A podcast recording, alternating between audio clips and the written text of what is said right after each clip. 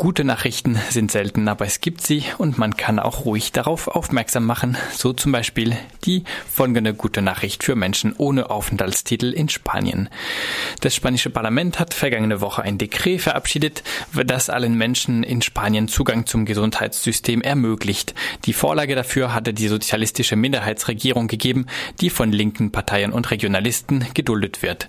Vom ersten Tag ihres Aufenthalts an können sich alle Ausländerinnen ganz legal im normalen Gesundheitssystem behandeln lassen.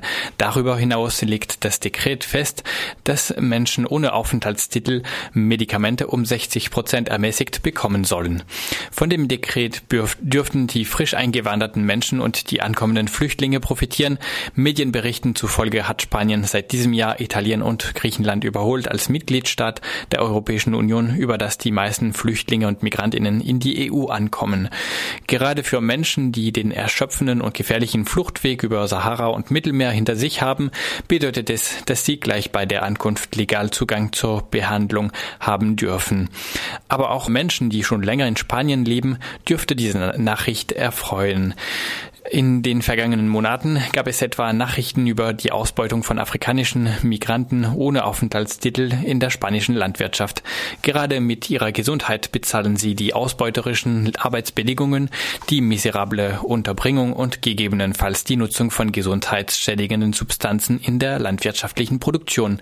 Für diese Menschen, die am Wohlstand Spaniens und Europas beitragen und davon selbst am wenigsten profitieren, ist das neue Dekret sicherlich eine Erleichterung. Änderung.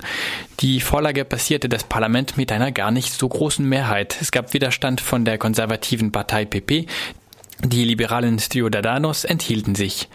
Die spanische Tageszeitung El País begrüßte das Dekret mit der Überschrift Ein Dekret, um mit sechs Jahren des gesundheitlichen Ausschlusses Schluss zu machen.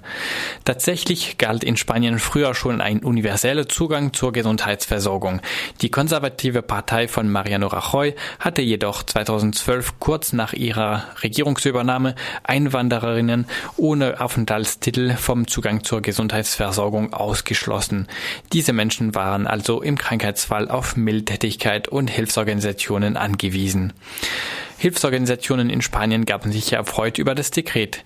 Jedoch machen sie darauf aufmerksam, dass es noch viele Maßnahmen gibt, die näher von der Regierung beschrieben werden müssen als äh, im allgemeinen Dekret vorgeschrieben und dass äh, sich daraus ablesen wird, wie und äh, ab wann Menschen tatsächlich Zugang zu dieser Gesundheitsversorgung für alle haben.